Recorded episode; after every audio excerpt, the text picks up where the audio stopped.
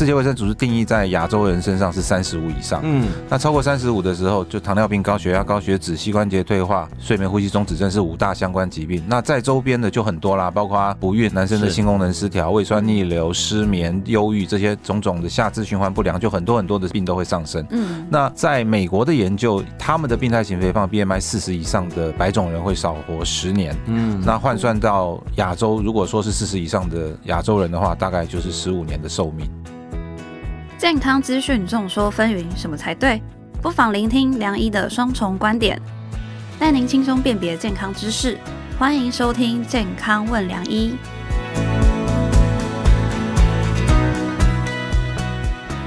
欢迎收听《健康问良医》，我是主持人良医健康网的编辑陈婉欣，在我身旁的是客座主持人、医学权威的陈宝仁医师。大家好，我是宝仁医师。宝仁哥，我问你哦，你身旁有没有那种一直在吃东西，可是怎么吃都吃不胖的人？一直常吃东西，这种人很多，我就是这样。但是吃不胖这种人很讨厌。我其实更年期或者是女性看门诊，她经常跟我说：“陈医师，我以前怎么吃都吃不胖。”现在怎么吃就会变胖？我说你现在才是正常，你以前不正常，好不好？哦，所以其实我最近很喜欢看大胃王节目。老实讲，哈，那那个大胃王节目，我记得很好奇，怎么能吃那么多？我我身体一直觉，我心里一直觉得，哦，其实它对身体是一个很大的伤害。你看暴饮暴食，就算不是专业人士，你都觉得不是好事。嗯，当然。好啦，就是相信大家很多听众朋友都跟我们一样嘛，就是身边有很多那种吃不胖的人啊。但我们今天这一集就要来探讨说，我们到底在日常生活中，我们常忽略什么事情？或是我们常做错什么习惯，就会让我们一直没有办法瘦下来。今天我们同样邀请到台北医学大学附设医院副院长王伟来跟大家分享。我们欢迎王副院长。各位听众朋友，大家好，我是台北医学大学附设医院副院长王伟医师。是欢迎王伟又来跟我们分享减重的部分哈。哎，其实这部分哈，我们之前有聊过嘛。女人一辈子哈，我听到一句名言，嗯，没有最瘦，只有更瘦。所以呢，减重是很多女生，甚至很多病人的一辈子一直在积极努力的哈。那在节目开始前，我也希望大家下载这一集的健康问良医，并且在商周吧上面留下你宝贵的评论，来支持我们制作更多更好的节目。尤其听完这一集以后，你认真的听，每听一集可以消耗三百卡路里，就会变瘦。你听二十次就可以瘦一公斤。好啦，第一题我就先来考。好啊，好啊。你知道 BMI 超过多少就是肥胖吗？在我心里，我希望是四十，但是这太夸张了。BMI 我其实当然知道啦，在亚洲区一八二四算正常，二七以上肥胖，三十算是明显的肥胖。是，对对对。但是现在有更多的定义，其实不是只有 BMI，我们讨论更多是在内脏脂肪嘛。是我讲的。应该很精准吧？是，呃，BMI 的计算当然很简单嘛，就是体重去除以身高的两次，去除以两次身高，单位分别是公斤跟公尺嘛。那范围刚刚保安学长都已经讲的非常非常的精准了。嗯。哎，那台湾现在定义在 BMI 二十七以上，国健局就认为是肥胖，就必须要医疗介入的一些行为。嗯。这个部分我分享一下，在我记得我嗯不一起啊，就是刚好王伟在我之前服务的医院的时候，是那一年肥胖列入疾病诊断，我那年很不爽。超过二十几年前才列入疾病诊断里面，有疾病诊断码了。对对对对，那时候就觉得哇塞，这样污名化我们这种胖子一族。但是这么多年证实，它真的是疾病，嗯，是真的会有一堆问题啦。那顺便问一下，BMI 超标有没有更高更危险？是不是超出多少跟哪些疾病更有相关性呢？我们现在其实把肥胖定义成为标准体重、过重、肥胖。然后严重肥胖，嗯，病态型肥胖。那病态型肥胖其实我觉得翻的很差了，它主要应该是叫致病型肥胖。如果要我翻的话，就是对对，就这个肥胖已经要你治病了。那在世界卫生组织定义在亚洲人身上是三十五以上，嗯，那超过三十五的时候，就糖尿病、高血压、高血脂、膝关节退化。睡眠呼吸中止症是五大相关疾病，那在周边的就很多啦，包括不孕、男生的性功能失调、胃酸逆流、失眠、忧郁这些种种的下肢循环不良，就很多很多的病都会上升。嗯，那在美国的研究，他们的病态型肥胖 BMI 四十以上的白种人会少活十年。嗯，那换算到亚洲，如果说是四十以上的亚洲人的话，大概就是十五年的寿命，很多哎，四十就少十五岁了，是。哇，十五岁美好的光阴，而且其实现在病态性肥胖，当然今年奥斯卡奖那个你知道，他他还有他当然还有性平议题在这里面，还有一个男人成就的问题。可是我觉得暴饮暴食衍生的体重控制，这个都是一个大问题。对。那我们刚刚讲到 BMI 嘛，那我就想知道说，那腰围有没有差？哦，其实。BMI 是一个粗浅的算法，因为它只有用到体重，但是我们在临床上，我们还是比较重视的是中央型肥胖。嗯，啊，肚子越大，代表它的内脏脂肪越多。那当然有很多个算法，我们有时候会去算腰臀比啊，我们去算一些一些一些数字，但是其实简单的量腰围就好。那在我们国家的国建局定义，在代谢性疾病上面有定义，男生腰围超过九十，女生超过八十，其实就是腰围过大。那腰围过大的意思就是内脏脂肪过多。那内脏脂肪过多就会产生一些伤害血管的因子，所以心脏血管、脑袋血管的发生问题的机会就会增加非常多。对。哦，所以那种中年发福的人，他们其实应应该就是超过九十，对不对？对，其实中很多人都说这个叫啤酒肚啊，其实不是，那里面不是装啤酒的胃啊，是装了很多很多的内脏脂肪在里面。哦，了解。那其实我们现代人都吃的很精致嘛，可能人手一杯珍珠奶茶。那我就想问说，到底我们台湾人肥胖的比率高不高啊？其实台湾过去曾经做过，这次应该是第四次，每四年会做一次肥胖的盛行率啊，嗯，啊，逐年上升啊。那在过去的三十年。男生的，就是我讲严重肥胖的比例大概上升了两倍多，女生也上升了一倍多。那如果说用国健局定义的肥胖的话，现在我们大概整体的肥胖率大概是接近一半了，哦，大概百分之五十。你说二期以上是不是？对，二期以上其实是五十。那男生是每两个就有一个肥胖，女生大概是二点多，接近三个人就有一个肥胖。哇，好可怕！那我们在亚洲地区。这个排名算不算多啊？我们在亚洲算起来其实是第四胖的国家，但是比较这比较好玩呃，其实，在医生的这个圈圈里面都知道，其实我们是亚洲最胖的国家。真的，因为我们拿出来的肥胖率跟亚洲算国家的肥胖率排第四。嗯，但是国建局在我们定义的肥胖是 BMI 二十七。对，但是 WHO 在亚洲定义的肥胖是二十五，二十五。所以我们是拿二十去跟人家二十五比，嗯，所以我们拿二十五去算的话，我们是第一名。所以老师已经放水的，意思 了？对对对。好了，我承认一下，其实我也是造成那个比比重上升的一个。哎呀，好了，那我们就是 A 级就是要好好听，我们才能听二十次收一公斤。我刚刚听王伟在分享这些事情的时候，就感觉很像在讲我们更年期，因为以前肥胖大概就是三高。很直接的联想。啊，就是刚刚提到膝关节、睡眠，甚至衍生还有忧郁症，其实社交的障碍、性功能的障碍，哇，非常的多耶。那直接再帮一般的听众问一下，我们常听到减重是人家是三分踢足点啊，七分扣八边啊，我们七分靠饮食，三分靠运动，这样观念对不对？因为我其实门诊更多遇到是我要靠运动减肥，营养上我觉得应该是饮食扮演更重要的角色，我不知道这观念我你们。外科系觉得是，其实减重是少吃多动，重要放前面，一定是少吃，多动是辅助啦。嗯对我比较喜欢举的例子是，相扑选手没有瘦的，嗯，他他他每天的运动量非常大，他的肌肉的张力非常强，嗯，但是他吃很多，所以他都不会瘦。所以我们一定要有身体的负能量，我们才能够把我们讲的是减重或减肥嘛，就是身体有过多的脂肪堆积，所以我要耗掉这些脂肪。我一定要拿出来用，所以一定要有热量的负平衡。那多动的热量消耗其实是不足以去弥补这个空缺。嗯，好，如果我吃很多，我要靠运动来把它用掉的话，其实是很难。嗯，除非你是专业运动员，每天在运动场不断的运动，然后又在饮食限制，不然的话。像那个跆拳道选手要去参加比赛，不是要降一级吗？他也得做饮食限制啊。他也不是说他多打两天拳，他就可以降级了。对啊，我们举个简单的例子，你看那随便一个手摇饮，带三百多、四百大卡，是大家了解。你打篮球或者跑步一小时可能才五十五块六十。对哦，不过有个方式啊，今天下载好好听哦，我们听一次少三百，然后呢 听二十次，反复播放二十次就少七千大卡。那我们刚刚讲到靠饮食嘛，那我就想要问问看王副院长啊，就是在。减重期间，很多人会采取什么不吃淀粉，嗯，不吃碳水化合物，或者吃很少啦，或者甚至他可能就是几乎都不吃，这样是 OK 的。空腹超级断食，呃，都会瘦，都会瘦。其实你空腹，你就比如说你断食，你一定会达到能量负平衡嘛。但是第一个，你没有办法终身断食嘛。嗯。那这里面有几个比较好玩的减重方法、饮食方法，顺便跟大家分享一下。第一个是生酮饮食。生酮。那生酮饮食其实就是他吃。高脂肪的东西，它让身体的主要热量来源来自于脂肪。那透过三酸甘油脂的代谢产生的脂肪酸跟甘油，甘油再产生酮体，酮体来当做热量来燃烧。嗯，所以跟我们一般饮食中，我们需要超过一半来自于葡萄糖的热量就改变了。它有百分之大概七十左右的热量是来自于脂质。那但是因为长期这样子的摄取，如果摄取的方法不对，它摄取的脂肪是不好的脂肪的话，就容易造成血管的恶化。嗯嗯，好，所以甚至你去看一些生酮饮食比较呃精准的教科书，他会叫你要吃中链的脂肪酸，就像像像椰子油、椰子油这这一类的。但是我想大概都大部分人会做不到，而且长期下来不吃淀粉，就用造成心血管的变化。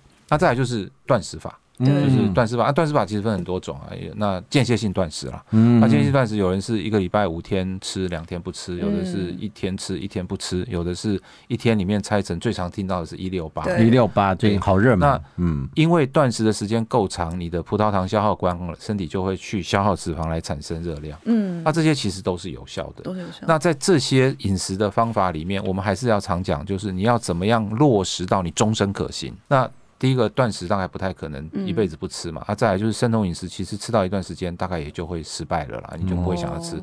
所以一六八这种断食法，其实目前看起来是比较有效的了。然后我讲间歇性断食，有的人就是五天、两天或者一天都是有效，都是有效，但是它也不是无限有效的一直下去，到最后你还是要算出你的热量平衡是。不，我想分享一下，就是说，其实这些方法永远大家都期待一个神奇药丸、神奇方法。我今天做了三天。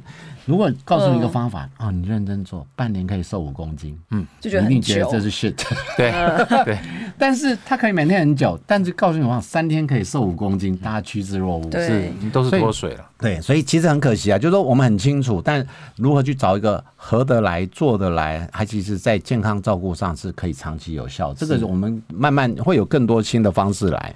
不过一六八或者更多奇奇怪怪的间歇性断食，我们其实会常常遇到。那其实我想问的是，因为我像这种间歇性断食，有没有鼓励在哪个年龄比较适合？因因为我们现在也有很多青春期肥胖了，你知道吗？对，是一六八。他的研究大部分都是在成年人，成年人，所以在青春期以下的孩子，其实这一方面的研究不多。嗯，那在老年人也不多。嗯，因为一六八的断食，其实它有有一些问题是有可能会他摄取的蛋白质不够。哦，他在他在有限时间进食，如果他蛋白质摄取不够的话，在发育或者是老人要很注意保留肌肉的族群就不太适合。嗯，然后再来就是一六八到最后有可能会在进食的那段时间会暴食。啊，对，所以小孩子的饮食教育如果还没有完全达成的话，你给他进行这样子的断食，你除非能够盯得很紧。所以这些研究到目前为止并没有推荐在这些族群上。对啊，所以我特别问专家，怀孕妇女也不建议。怀孕妇女，这个这个保安学长是专家了。是我我先提一下，为什么我特别问王伟呢？其实因为大家常看到一个热门的话题，所有人都疯狂进去。其实你要看我们研究报告，研究报告一定有它的考量。所以刚刚讲了，太年轻了，其实他行为模式没建立，甚至暴食的时候是麻烦；太老了，他可能已经有身体其他疾病，在你过程当中其实反而危险。那下一个特殊族群就是我们孕期，孕期有很奇怪的倾向。一种就是我觉得我变胖，我本来就应该，因为一一人吃两人补。另外一种就是他身边的人都会管教他，希望他不要变胖。是。那我们有少数族群，我真的有遇到，他其实在孕期，他孕前就一六八，所以他孕期问我可不可以继续一六八。嗯。我只有跟他讲一件事：如果你宝宝体重成长 OK，你这样的饮食模式对你是适合的，你也习惯，我不会反对他。可是我们不会让他更长期的断食这件事情。那因为。怀孕有一个很大的好处了，我们不希望她体重太重。那之前是晶晶教诲是希望大家不要增加太多，但我们现在怕的是有一小族群哈，因为现在媒体效应，嗯，很多那个名人生完，你看一个月马上瘦下来就瘦下来。各位相信我，他们都有做东西，都有做东西。第一个他都有由我们来协助，所以体态上、体型上可能真的是瘦很多。第二个他的确在孕期不会增加太多，可是他也不会去减重。他可能控制在的确是六到八公斤，他很好控制体重回去，所以大家好好的找一个行为模式来帮忙就可以了。回到一个原点，就是怀孕不鼓励断食这件事情。嗯，我刚刚就是有讲到说一六八嘛，那我们到底要怎么吃会比较好？就是在这一六八中间，呃，应该是说它有一个很大的前提，还是如果是减重的话了哈，还有一个很大的前提就是你总热量还是要低于你。需要消耗的热量，对，而不是说在这个很多人以为在八个小时可以无限畅饮哦，其实不见得。嗯，那我们都基本上就是建议你就是用餐时间配合大家，比如说你你是吃午餐跟晚餐，对，那你就是一个正常午餐一个正常晚餐就好了。嗯，那也不见得要一六八，你如果一开始一六八很辛苦，你可以十二十二哦，然后变一六八，甚至你到最后可以空腹的时间可以越来越长，嗯，到最后甚至有些人可以做到一天一餐，其实。像我们的出家人不是过午不食对嘛？对对啊，对啊，其实就是那种感其实也是一六八的概念。嗯对，那有人会采取不吃早餐的方法，那这样到底是 OK 的吗？健不健康？还是前提就是一天的总热量不可以超过你要减重嗯需要的热量。那早餐的进食是一天的消耗，嗯，所以我们当然很希望是吃早。如果说是一六八断食的，我们希望他是吃早餐跟午餐，哦那晚餐不要吃。嗯但是如果说真的不吃早餐的话，那就是午餐加晚餐的热量还是要低于一天的需求。嗯，那早餐是因为一整天的需求，所以我们希望早餐要吃得很均衡，像该有的蛋白质、该该摄取的维生素，然后还有一些淀粉的热量都必须要摄取。所以早餐吃是好事的，那早餐的量也可以在一天三餐中里面的量是最多的，其实这个是最建议的，好，哦我直接挑战。哎，王伟，你早餐吃什么？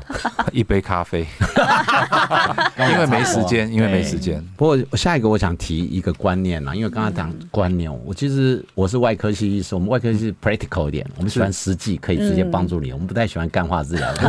如果你讲几句话，你就会变瘦，各位你就不会出现在门诊，还大家不会长成这样子。长成这样，呃，真的是这样，所以我们讲肥胖是一种福气，但是如果胖你想要健康瘦，我觉得积极一点的有效治疗才是有帮忙啊。当然这这两年我们都知道很多很好的减重药物出来，大家可以拭目以待。可是大家可能对以往手术都会很害怕，因为我本身在十二年前开了那个 sleeve wave，呃，那个叫做袖状胃切除，就是把我的胃缩小了一大半的体积。我个人觉得对我的帮助很大，因为我以前都觉得我吃不多。我真的觉得吃不多，就切完了以后，我才知道原来我现在食量是以前三分之一，所以我知道原来我的吃不多，其实还吃蛮多的，难怪那时候会到一百多公斤。可是像现在的胃的缩小，甚至胃绕道、胃束带等等这一类的，甚至于我有些病人族群，我会沟通一个观念：有效治疗、快速治疗对于你现在有帮助，我都会鼓励一部分跳到手术。我有些一百一十公斤，嗯多囊性卵巢、不孕症，嗯，他有年龄压力，我跟他说，你直接去做减重。因为你半年之内可以瘦十几二十之后，第一个容易怀孕，第二一旦你怀孕，你的风险才会下降很多。哦，像这种肥胖不孕症的问题，那甚至于其他的部分，所以我想问一下，今天王伟是呃外科手术这方面的专家，有没有哪些疾病或者哪些族群？你会主动说，你就直接做减重手术。除了很胖，有些人其实不止胖哦。嗯，我们常遇到超胖，我觉得好好适合去开刀，心里很多挣扎。趁这个机会，王伟来跟大家教育一下，其实它可以帮助你的，真的是直接有效嘞。是，其实手术的先决条件就是它的最大的宗旨就是让他活久一点，然后让他活的疾病少一点。嗯，好，哇所以这个这个观念好好。是，所以因为基于这样的立场的研究，嗯就发现，在欧美啦哈，最早是 BMI 四十以上，四十很健康，或者是嗯 BMI 三十五以上有刚刚讲的糖尿病、高血压、高血脂这些问题，对，就建议要开刀了。嗯那经过的十几年的呃实证医学的证实，现在已经把标准降到 BMI 三十五以上，或者是 BMI 三十以上有高血压、高血脂、膝关节退化、睡眠呼吸中止症，甚至 BMI 二十七点五以上有糖尿病的，对就建议就医要开刀了。那糖尿病是个是个意外了，就是因为病态型肥胖病人本来就有很多糖尿病患，嗯，那开完刀之后发现，怎么这些人糖尿病都可以不用吃药了。对，哦才开启了糖尿病手术的研究。嗯。那经过了几十年的研究，发现其实糖尿病真的会好转，嗯，所以我们就针，因为糖尿病后面是很悲惨的，对。对，所以我们就针对糖尿病做了一个代谢型手术的研究，所以证实是是这样子。所以现在世界共识是二十七点五以上，如果糖尿病控制糖化血色素在七点五以上的，哦。那就干脆开刀算了。哦，简单说放宽了、不过我刚刚讲哈、嗯因为他们这个科越来越优秀，开刀越来越轻松。我之前开刀还要住三天，你们现在开刀好，我记得住一天还两天就回去了。两天就出院了。呃，各位欸，未来呢，眼科还有肾脏科生意会变差，因为糖尿病衍生出来是眼睛的问题，还有起肾的问题起肾的。问题，这两个大幅减少的时候，这两个科生意一部分生意是会有影响的。讲到减重，我跟你讲，所有人都是喜欢弄 fantasy，就是神奇药丸、神奇手术，一日就改变了。对，手术其实改变很快，但是也没那么快。那我我知道，因为我也在推广医美，医美最重要是 before after，我们叫 BA 图，是不是有个前后图，让大家有点信心？其实你知道，我我好鼓励好多，因为我之前好几个也是给王伟开，就是一百一十公斤来找我的，一年半以后都瘦到超七十六十几，快七十。哇，然后第二个，她也怀孕了，是我就说谢谢你先去做减重，因为如果一百多公斤她怀孕，我很头大，因为这种她一定高血压、糖尿病，生产的风险很高。嗯那你七十怀孕怎么胖到八十？对我们来讲还是小事情品，而且它的耐受性就会很好。所以，我来请王伟来分享一下，给大家一点信心的一个照片。我这边简单说明两个例子好了。